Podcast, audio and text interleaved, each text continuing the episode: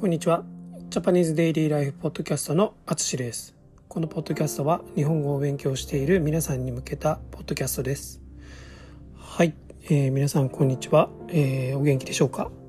えー、っと、今日もね、N3 の漢字をやっていこうと思います。はい。漢字のポッドキャストは皆さん慣れてきたのかな？どうなんだろう？はい。もし、あの、これを聞いて僕のレッスンを受けてくれてる人がいれば、ちょっと感想を教えてください。はい。えー、では今日はですね、えー、かという漢字ですね。変化とかで使うかですね。はい。この漢字をしていきます。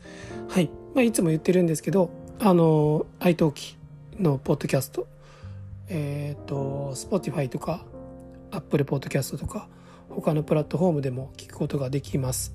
で、えっ、と、それぞれテキストがあるので、はい、それもぜひ見ながら聞いてください。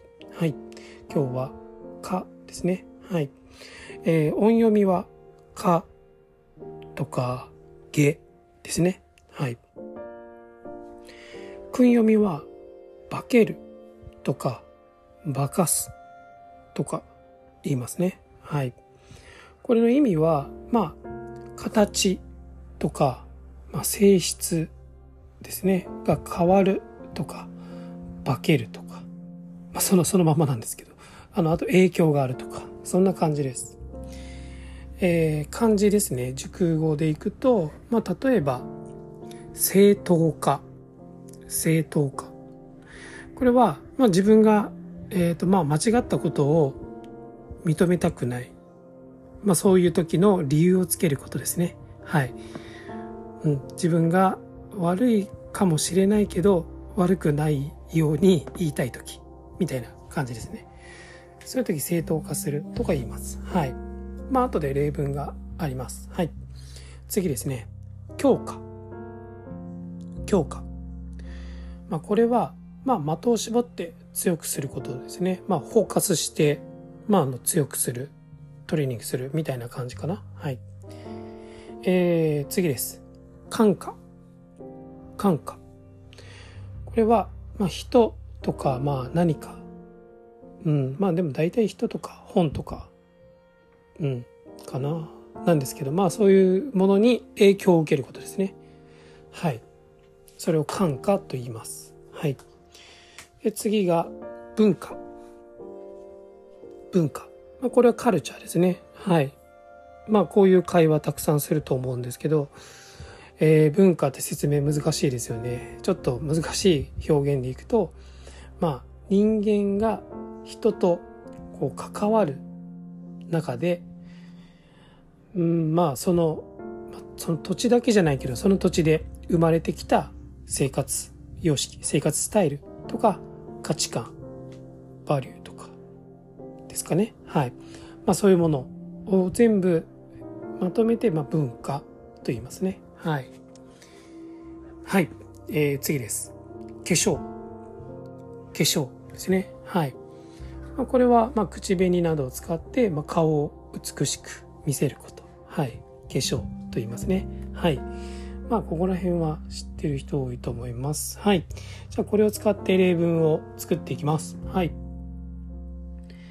えー、彼はいつも遅刻を正当化する。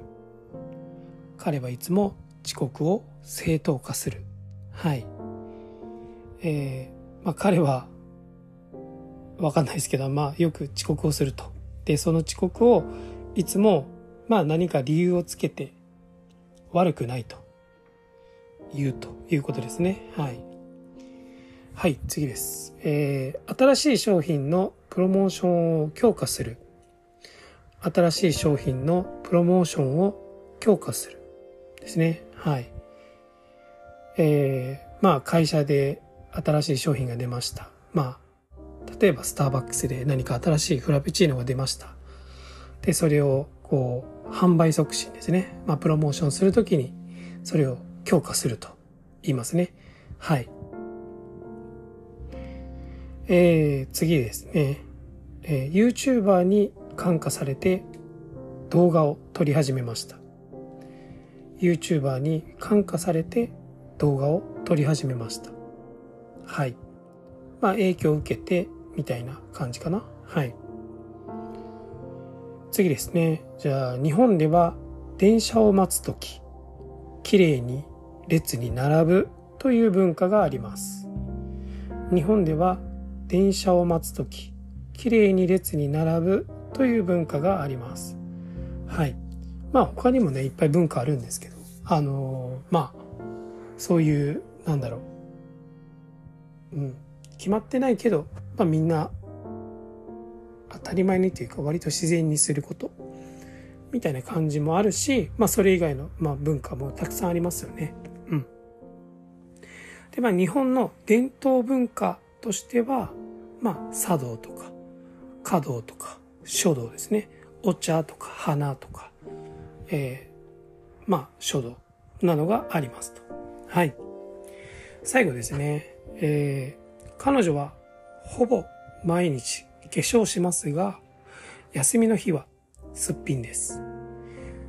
彼女はほぼ毎日化粧しますが、休みの日はすっぴんです。はい。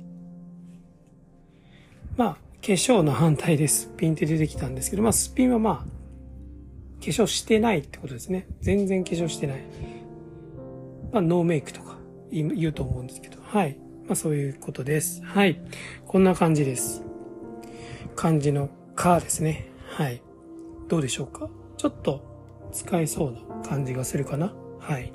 あのー、前の文法と同じようにぜひ自分でこのかを使って例文を作ると、あの、いいと思います。